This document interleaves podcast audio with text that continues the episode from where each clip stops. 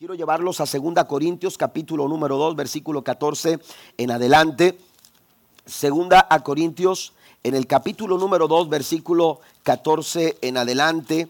Estaremos eh, considerando estos pasajes, tres versículos, capítulo 2, versículo 14, versículo 15 y versículo número 16 de la segunda carta a los Corintios. Leo la nueva traducción viviente, la versión nueva traducción viviente dice así que, gracias a Dios, quien nos ha hecho sus cautivos y siempre nos lleva en triunfo en el desfile victorioso de Cristo. Ahora nos usa para difundir el conocimiento de Cristo por todas partes como un fragante perfume. Amén. La Reina Valera del 60 dice olor grato. Amén. Somos olor grato. Amén. Así lo dice la, Reina Valera del 60. Entonces, somos una fragancia. Dice eh, eh, un fragante perfume. Verso 15, nuestras vidas son la fragancia de Cristo. Amén.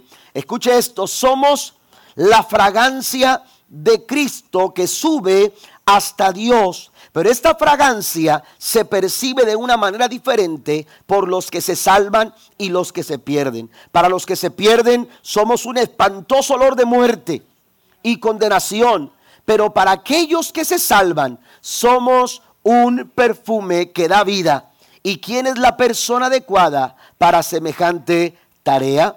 termina con una pregunta el versículo número, número 6. Amén. Somos olor grato, fragante perfume. Esta es la expresión, hermanos, que, que se nos repite una y otra vez en los versículos 14, 15 y 16. Aquí no le gustan los buenos olores. Amén. Aquí no le gustan eh, los buenos olores. Hay personas que saben distinguir marcas de perfumes. Amén. Y, de pronto, de pronto eh, pasa alguien y, dice, ahí va un Chanel. Ah, amén. Ahí pasó un Chanel. No, no es que la persona se llamaba Chanel, pero sabe que el olor es un Chanel. Amén. Y de pronto, este, yo no sé mucho de perfumes, amén. A mí yo me pongo lo que me regalan. Entonces, resulta que que este, ah, eh, resulta que, que eh, eh, a veces somos muy, muy, muy ah, apegados a los olores. El sentido del olfato, olfato hermanos, tiene, tiene en nuestra, en, nosotros como seres humanos tenemos un desarrollo del sentido del olfato este, desde que venimos a este mundo. Empezamos a desarrollar el olfato, a identificar los olores. Amén. Los olores. Y, y oiga, tenemos una capacidad para, para distinguir algo sin aún verlo gracias al olfato. ¿Estamos de acuerdo? Amén. Aún sin ver lo que, lo que eh, eh, es, aún sin ver las cosas, usted puede decir, eh, huele a esto huele aquello, huele a, esto otro. ¿Por qué? Porque tenemos el sentido del olfato, eh, eh, como seres humanos tenemos eh, el sentido del olfato que nos ayuda a distinguir las cosas, no solamente tocando las cosas, no solamente viendo las cosas, no solamente oyendo de algunas cosas, sino también oliendo, olfateando los olores. Aquí el apóstol Pablo, aleluya, habla precisamente de un olor que es capaz de percibirse con facilidad. Hay un olor, aleluya, que no se puede ocultar. Hay un olor que se hace evidente. Hay un olor, aleluya, que, que, define. Hay un olor, aleluya, que está ligado a una verdad, a una realidad que nosotros como iglesia debemos entender y comprender. Hay dos cosas que yo me quiero, a las que yo me quiero referir acerca de un olor grato. Cuando la Biblia habla de un olor grato, pudiéramos hablar de muchas cosas que pueden ser olor fragante delante de la presencia de Dios. Pero solamente me quiero, me quiero dirigir a dos cosas. Y la primera de ellas es que nosotros nos volvemos olor grato, un fragante perfume, aleluya, cuando nosotros caminamos en obediencia. Pablo entiende, aleluya, lo que es, eh, eh, si usted nota la línea o el sentir del apóstol Pablo cuando, cuando se refiere a lo que está sucediendo. Pablo, Pablo está considerando una procesión eh, de cuando eh, el ejército regresaba, aleluya, a su tierra, regresaba a su ciudad y entonces ellos regresaban oliendo a victoria, oliendo a triunfo. Lo que se hacía es que eh, por todas las calles donde se hacía la procesión de victoria, hermanos, se encendían el incienso, se encendían, aleluya, especies aromáticas que inundaban toda la ciudad. Y este olor, hermanos, se podía percibir en todas partes de la ciudad. Pablo dice, para algunos este olor es olor de vida, para otros es olor de muerte. ¿Por qué? Porque en esta procesión, eh, eh, si bien entraban las personas que llegaban victoriosos, que llegaban orgullosos de haber, aleluya, permanecido con vida y de haber alcanzado la victoria, traían consigo prisioneros, traían consigo personas que sabían, hermanos, que ese olor era olor de muerte para ellos. Ese olor para ellos no era olor de vida. Ese olor para ellos era olor de muerte porque sabían que a su llegada a la ciudad ellos serían sacrificados. Ellos serían sentenciados a muerte. ¿Por qué? Y ahí muchas veces iban los gobernantes, los líderes de los pueblos que habían sido conquistados. Ahí había esclavos, había, había enemigos de guerra que tenían que ser sacrificados a la llegada de la plaza principal. Y esto, hermanos, eh, eh, levantaría el grito de victoria. Eh, era, era, la, era, la, la confirmación de haber salido victoriosos, de haber regresado victoriosos a su pueblo, a su nación, a su reino. Por eso Pablo dice, para algunos este olor es olor de muerte, pero para otros es olor de vida. Amén. Es olor de vida. Ahora, cuando Pablo se refiere a este olor de vida, él entiende, aleluya, algo. La, la, escritura nos dice, en el verso 14, dice así que gracias a Dios, quien nos ha hecho sus cautivos y siempre nos lleva en triunfo en el desfile victorioso de Cristo, ahora nos usa para difundir el conocimiento de Cristo por todas partes como un fragante, como un fragante perfume. Aleluya. Aquí el apóstol Pablo se refiere a, una, a, un caminar victorioso en Cristo. Un, caminar, como lo dice la, la Reina Valera del 60, olor de Cristo en los que se salvan. Amén. Eh, está hablando, aleluya, de ese momento cuando tenemos un encuentro con Cristo y determinamos unir nuestras vidas, aleluya, en fe a lo, a lo, eh, a lo que Dios espera de nosotros. ¿Qué es lo que espera Dios de nosotros? Entendemos que cuando venimos a, a Cristo, venimos a participar, hermanos, a ser parte del reino, del reino de Dios. Jesús habló acerca de este reino. Eh, eh, Juan el Bautista habló acerca del reino de los cielos que se había acercado. Era el tiempo de arrepentirse. Era el tiempo de volver el corazón a Dios. ¿Por qué? Porque el reino de los cielos se ha acercado. Entendamos que Pablo está consciente, aleluya, que caminar o entrar al reino de Dios es vivir conforme a los parámetros del reino de Dios. Esto nos lleva a entender, hermano, la importancia de caminar en obediencia. Si queremos ser olor fragante, si queremos ser un perfume agradable ante la presencia de Dios, tendremos que entender que este caminar exige de nosotros vidas de obediencia vidas en obediencia. Tenemos que caminar en obediencia. Dios lo dice una y otra vez. La Biblia es muy clara cuando señala la importancia de la obediencia. Dice Dios, estoy fastidiado, estoy cansado, ya no quiero más sacrificios. Aleluya, ya no quiero nada. Aleluya, de esos sacrificios sin sentido que están acostumbrados a darme. Lo que quiero es obediencia. Dios está pidiendo obediencia. Y cuando caminamos en obediencia, hermano, nosotros nos volvemos un olor fragante delante del Señor. Me gusta cómo dice la versión, la nueva traducción viviente en el verso 15. Dice, nuestras, nuestras vidas son la fragancia de Cristo que sube hasta, hasta Dios. Amén. Es una, es una fragancia, hermanos, aleluya, que sube a la misma presencia de Dios. E, esto me lleva a pensar, hermanos, en aquel momento cuando, cuando Moisés estaba delante de Dios. aleluya, recibiendo las tablas y, las tablas de la ley. Y, y, Moisés estaba en comunión con Dios. Habían pasado días, el tiempo había pasado. Moisés ni siquiera percibía que el tiempo había avanzado. Moisés pudo haber seguido hablando ahí, pero Dios se detuvo. Y Dios le dijo a Moisés, Moisés, ya no podemos seguir hablando. Ya no podemos seguir, aleluya, con esta, con esta plática, con esta conversación. ¿Por qué? Porque ha subido olor de pecado. Amén. Hay un olor que no soporto. Hay un olor desagradable. Hay un olor que no me agrada. Hay un olor, aleluya, de muerte en el campamento de los israelitas. Necesita regresar. Y literalmente la Biblia dice que Dios le dijo a Moisés, el pueblo se ha desenfrenado porque Aarón lo ha permitido.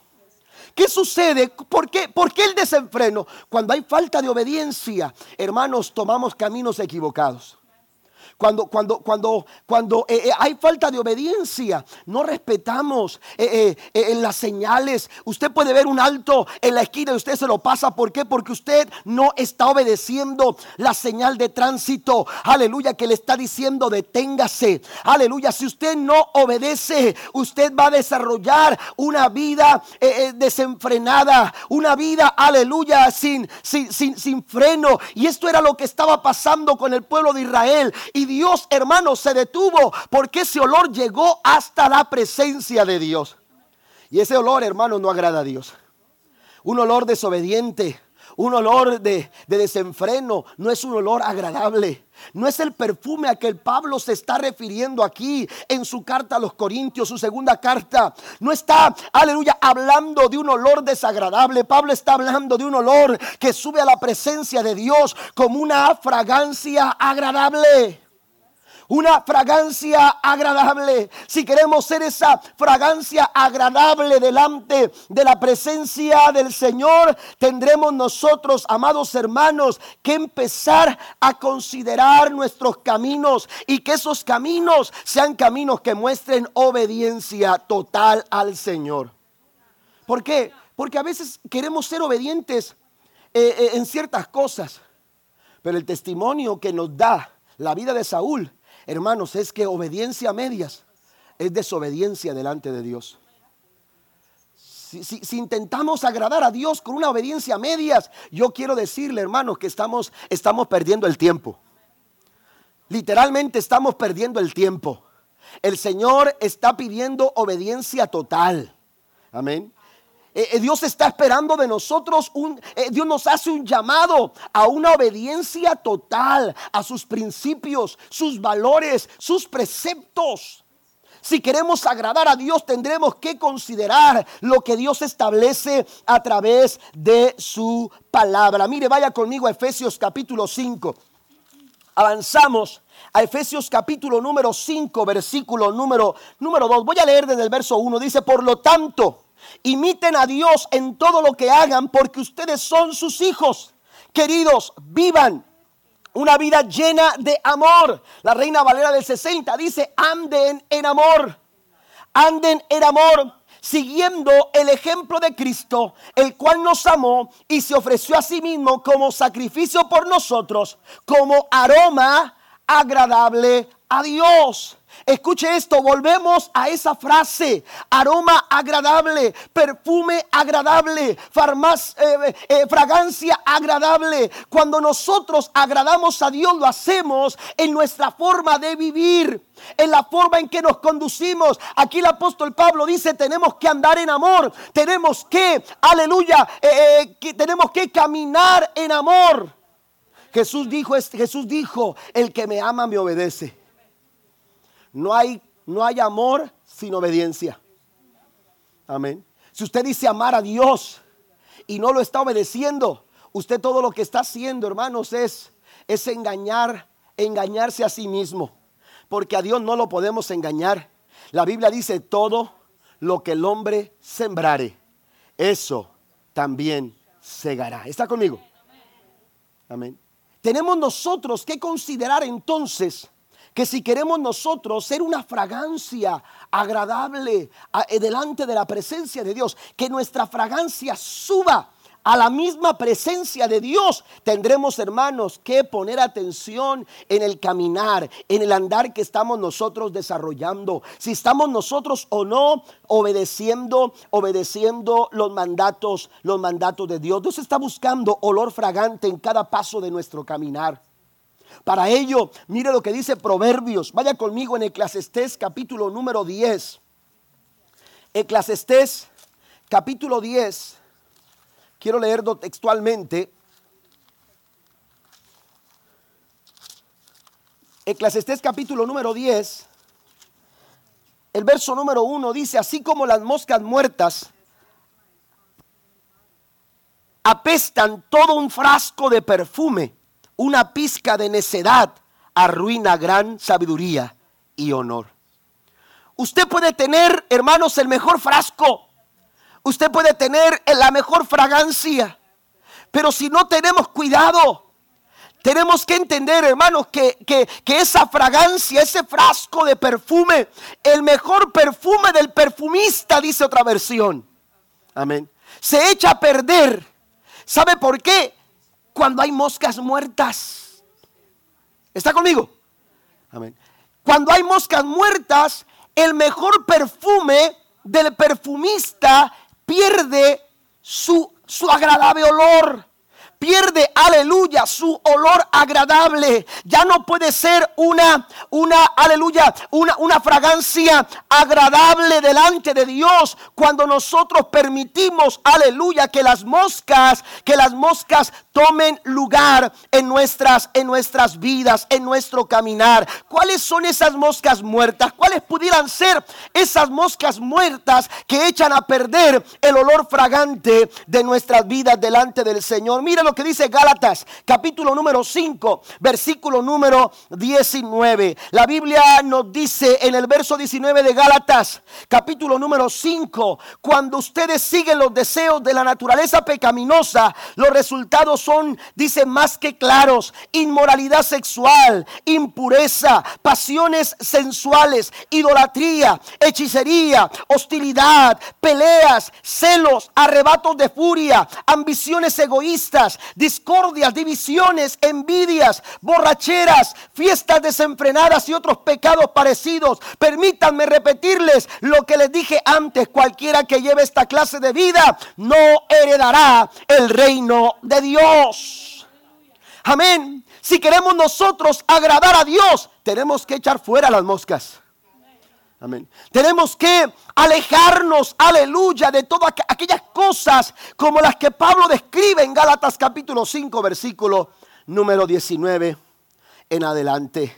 Cuidado con las moscas que pueden echar a perder nuestras mejores acciones, nuestras mejores conductas, nuestras mejores intenciones. A veces tenemos la intención pero esa intención no cumple el propósito porque permitimos, hermanos, que moscas como estas dañen.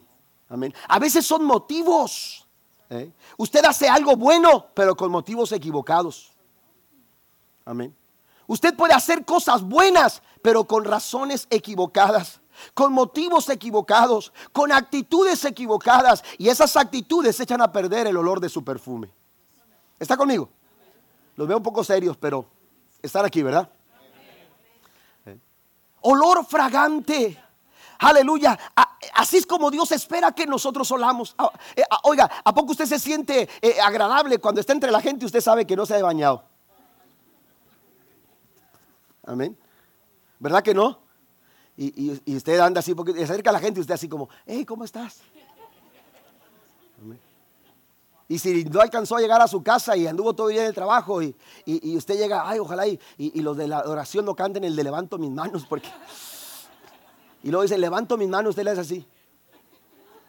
Aunque no, y el, el que está al frente, levante sus manos con libertad y usted dice, Señor Santo, hasta aquí, Señor. Porque a nadie le gusta oler mal. No nos gusta oler mal.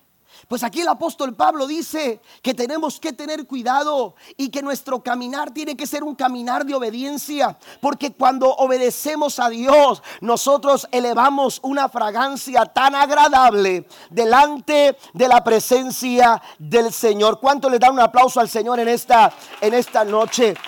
En Proverbios capítulo 16 Versículo 7, la Biblia nos dice, mire, lo voy a leer textualmente, Proverbio, voy a leer dos citas más para que usted me siga en su Biblia. Pero Proverbios capítulo 16, versículo número 7, dice la escritura, dice, cuando la vida de alguien agrada al Señor, cuando los caminos nuestros agradan a Dios, cuando nuestro caminar es un camino que, eh, aleluya, que, que, que desprende olor fragante delante de la presencia de Dios, dice el versículo 7, dice, hasta sus enemigos están en paz con él.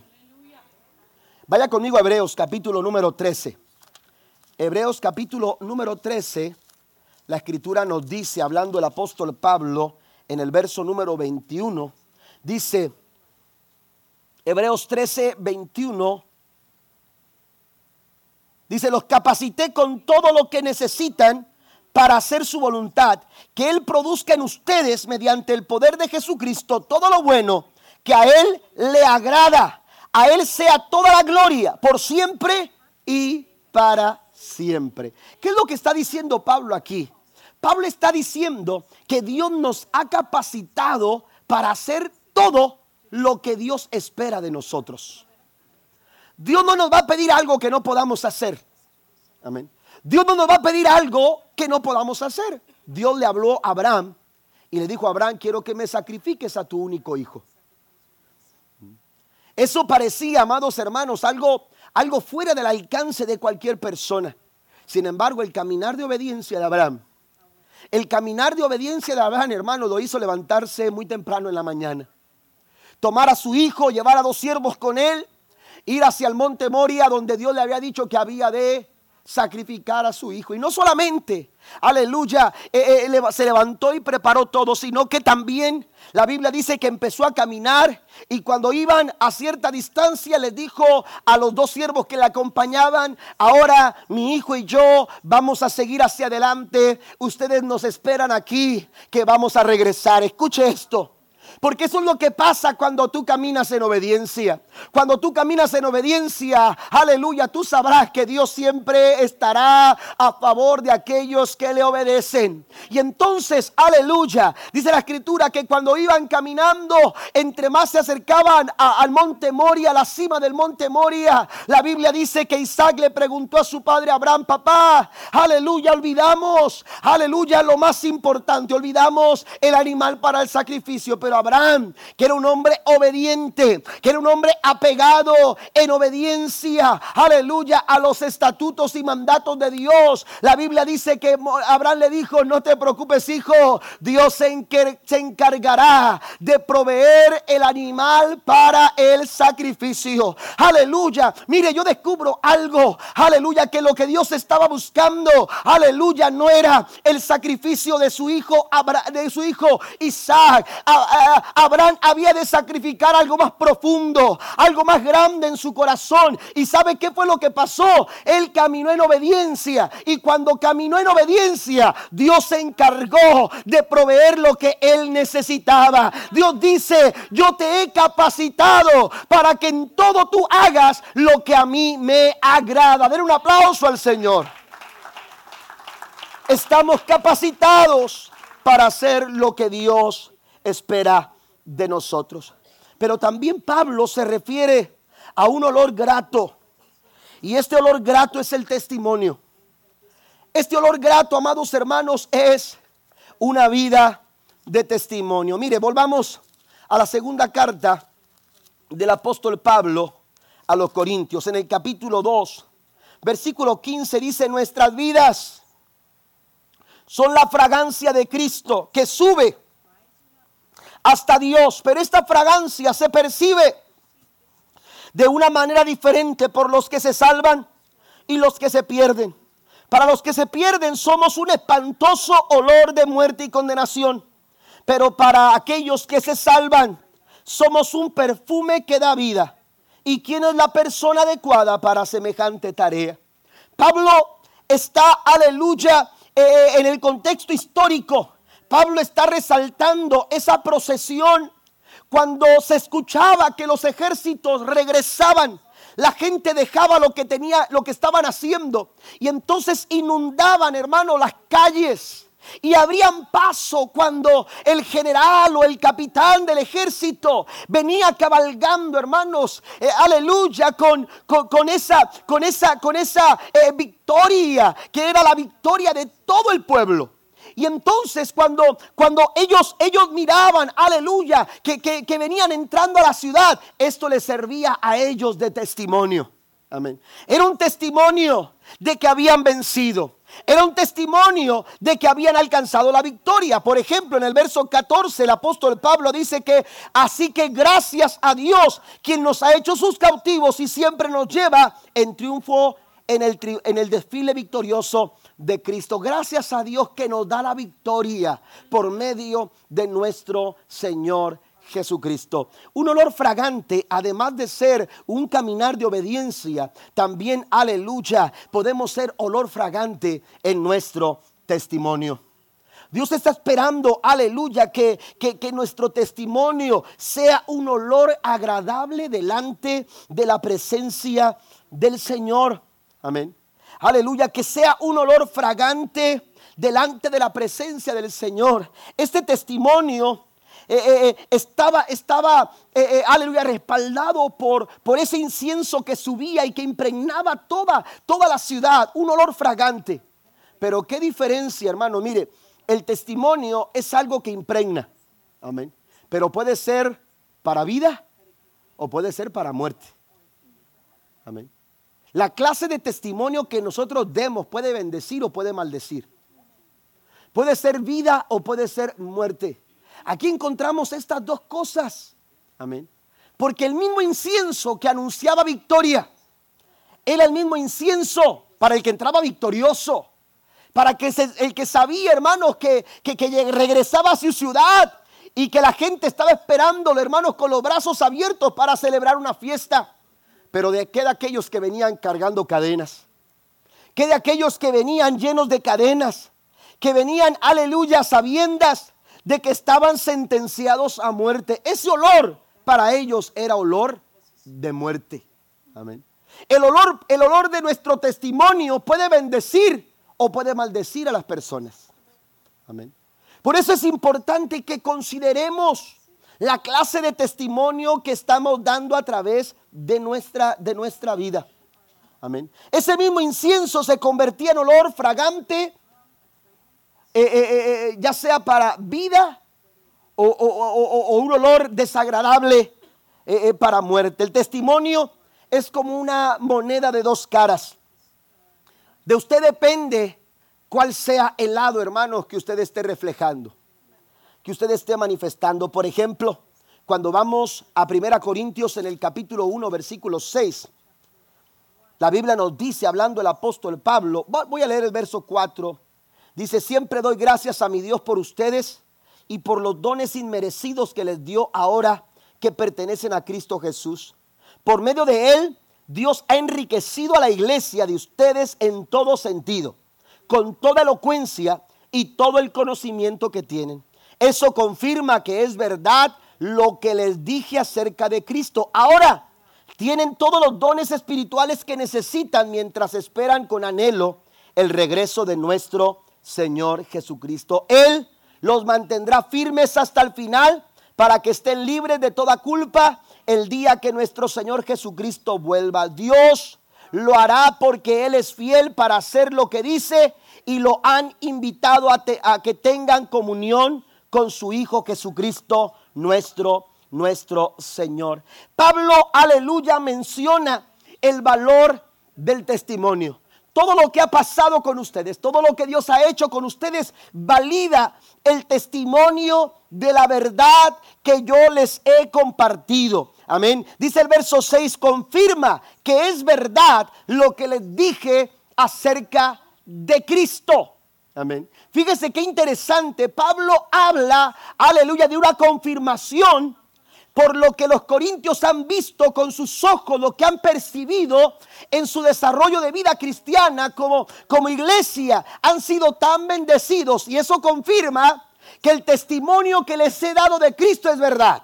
Amén. Que este testimonio que les he dado de Cristo, aleluya, no, no, no, no da lugar a duda. Amén. Esto confirma que es verdad lo que les dije acerca acerca de Cristo. Por eso Pablo les dice, son llamados a ser santos, han sido enriquecidos en él y han sido y han confirmado el testimonio de Cristo en vosotros. Así dice la, la Reina Valera del 60. Amén. La pregunta, hermanos, es si hemos confirmado en nuestra vida el testimonio de Cristo. Porque el testimonio no es lo que la gente dice de nosotros, sino que es lo que, es, es lo que la gente ve en nosotros. ¿Qué es lo que la gente ve en nosotros? ¿Ve a Cristo o sigue viéndonos a nosotros? No sé si me explico. ¿Qué es lo que la gente está viendo de nosotros? ¿Habla la gente más de ti, de lo que tú haces o de lo que Cristo hace a través de tu vida? Porque lo que yo hago aunque se vea bien y aunque, aunque llame la atención, la pregunta es, ¿llega como olor fragante delante de la presencia de Dios? ¿Me explico? Lo que yo estoy haciendo, lo que se está viendo en mi vida, lo que yo practico, lo que yo hago, está dando testimonio de la vida de Cristo en mí. Esa es la pregunta que nosotros tenemos que responder.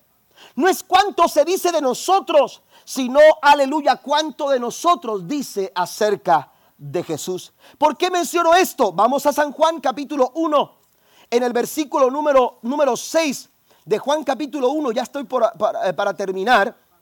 En San Juan capítulo 1, versículo número, número 6, la Biblia nos dice acerca de Juan el Bautista.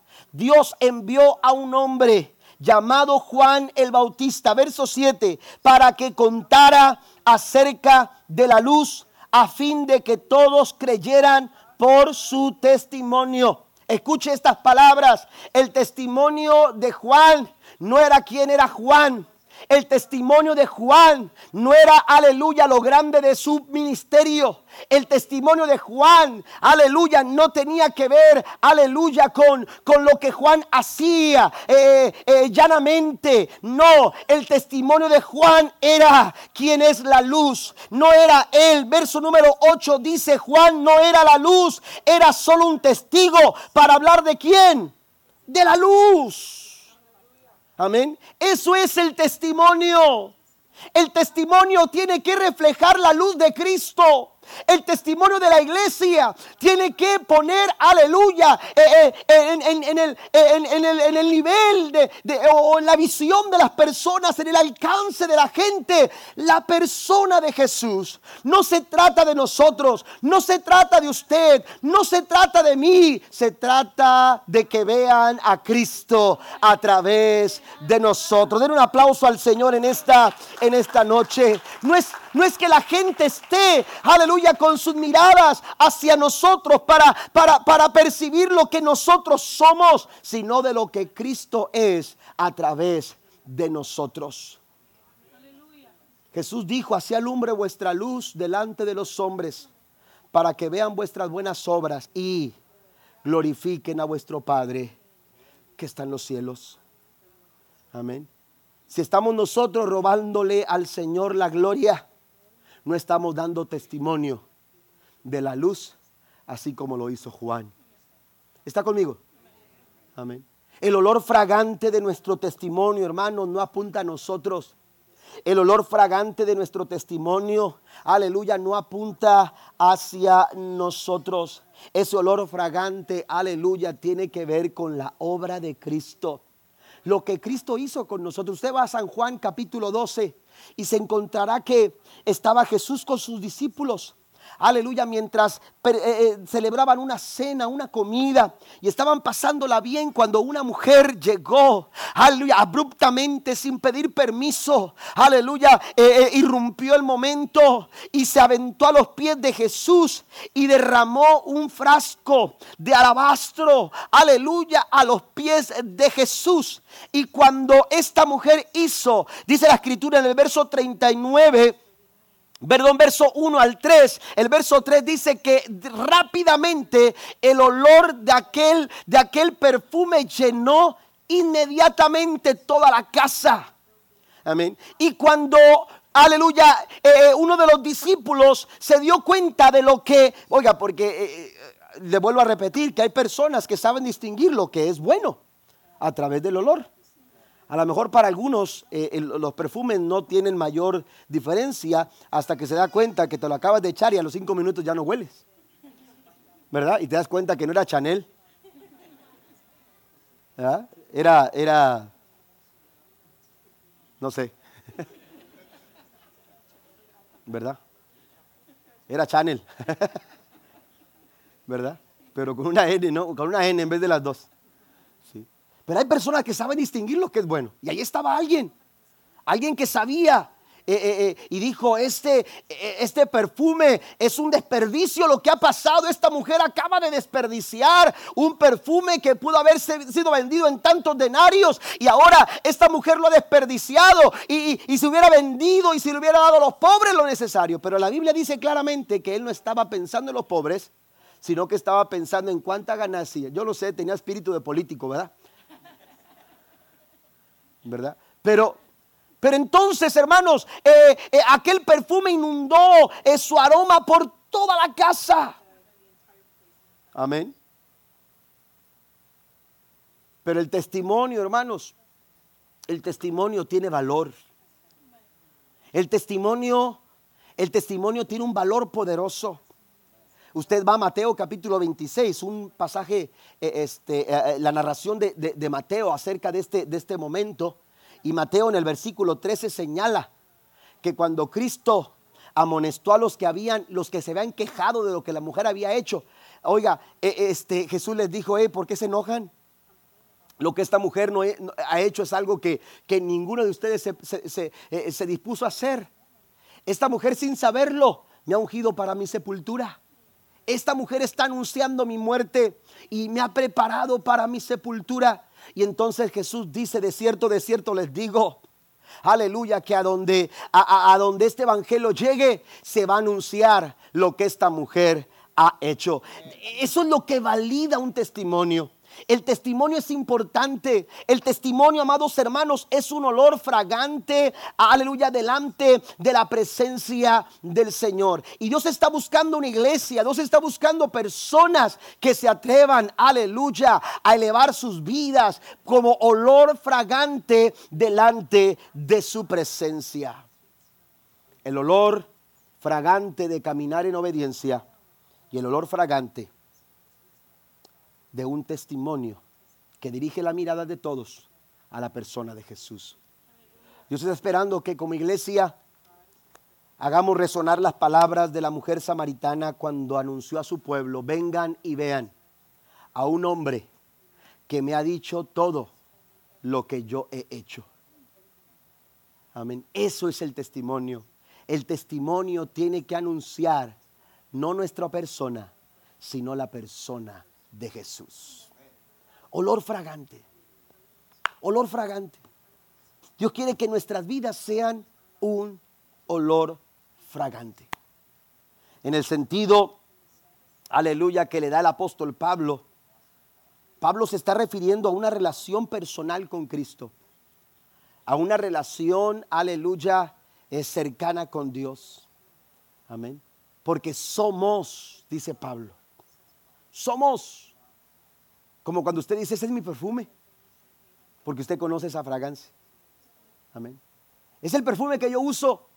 ¿Por qué? Porque, porque usted lo ha comprado quizás por mucho tiempo y lo ha usado ya por mucho tiempo, porque es una fragancia que le gusta por mucho tiempo. Dice el apóstol Pablo, somos. ¿Sabe que hay una, hay una, eh, un estudio que hizo la, ciudad de, eh, la, Universidad de Cambridge en Inglaterra, Reino Unido, eh, sobre los animales, cómo se identifican los animales. En específico, eh, o en particular, hicieron un estudio con las ovejas. Eh, ¿Cómo se distingue, cómo distinguen las ovejas, hermanos, su, su relación, por ejemplo, entre, entre madre e hijo? Amén. Entre, entre la madre y su cría. Amén. Y hicieron un estudio y empezaron a analizar, hermanos, cuando, cuando los, ah, los corderitos, ¿verdad? las ovejitas, eh, cuando las ovejas dan, dan eh, en un criadero, cuando las ovejas dan a luz, amén, eh, a, sus, a sus ovejitas, este, ah, es, es una temporada, ¿verdad? No sé cuántos, cuántas ovejas se darán en una manada, eh, eh, pero es más o menos la misma temporada cuando, cuando empiezan a, tener crías las ovejas, amén. Y descubrieron en ese estudio que eh, la relación entre la madre y su cría se gesta, amados hermanos, en el momento mismo en que la cría nace. ¿Y sabe cómo lo hace? Cuando la cría nace, la oveja lo primero que hace, hermanos, es empezar a lamer y con su nariz, ¿verdad? Ir abriendo la, la piel del- de, la oveja, amén, para olerla. Y, y empieza a lamer todos los, los líquidos ambióticos o algo así, no recuerdo bien cómo dice, pero, pero los líquidos de la, de, de la cría, la empieza a oler tanto la madre, hermanos, que, que ese olor se empieza a impregnar y se empieza a impregnar y se empieza a impregnar que aun cuando esa oveja, hermanos, este, la ovejita empieza a andar en otras partes, amén. La oveja no tiene que andar desesperada buscando a Juan o a Pedro o dónde andas, amén. La oveja sabe dónde está porque su olfato la sabe identificar. Pablo dice, somos olor fragante para Dios. ¿Sabe que Dios sabe quiénes son los suyos? Porque Él sabe cómo huelen los suyos. Dios sabe cómo huelen sus ovejas. Dijo el salmista, somos ovejas de su prado. Somos ovejas del Señor. Y Dios sabe identificar el olor de sus hijos, el olor de sus ovejas. Póngase de pie, por favor, conmigo en esta noche. Dios está buscando una iglesia que despida un, que despida un aroma, un perfume agradable. Yo creo que esta noche necesitamos reflexionar y examinar nuestras vidas. Y examinar cuál es nuestro olor. ¿A qué estamos oliendo? ¿Qué es lo que las personas perciben en nuestro andar? ¿Qué es el olor que estamos despidiendo? ¿Qué es el olor que está inundando nuestra casa? Porque así como aquel alabastro, al ser quebrado, despidió un aroma, hermanos, que inundó toda la casa. Así también nosotros despedimos un olor y a donde usted llega, ese olor inunda la casa. Pero ¿cuál es esa clase de olor? ¿Cuál es la clase de olor que estamos despidiendo en nuestro trabajo? ¿Qué es lo que dice la gente? La gente dice, mira, ahí va un olor fragante. Ahí va un olor fragante o la gente dice, qué olor tan desagradable.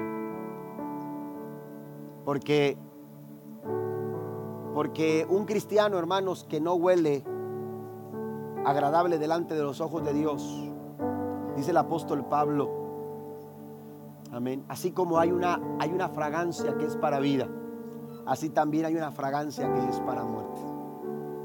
Y Dios no nos ha llamado a muerte, Dios nos ha llamado a vida.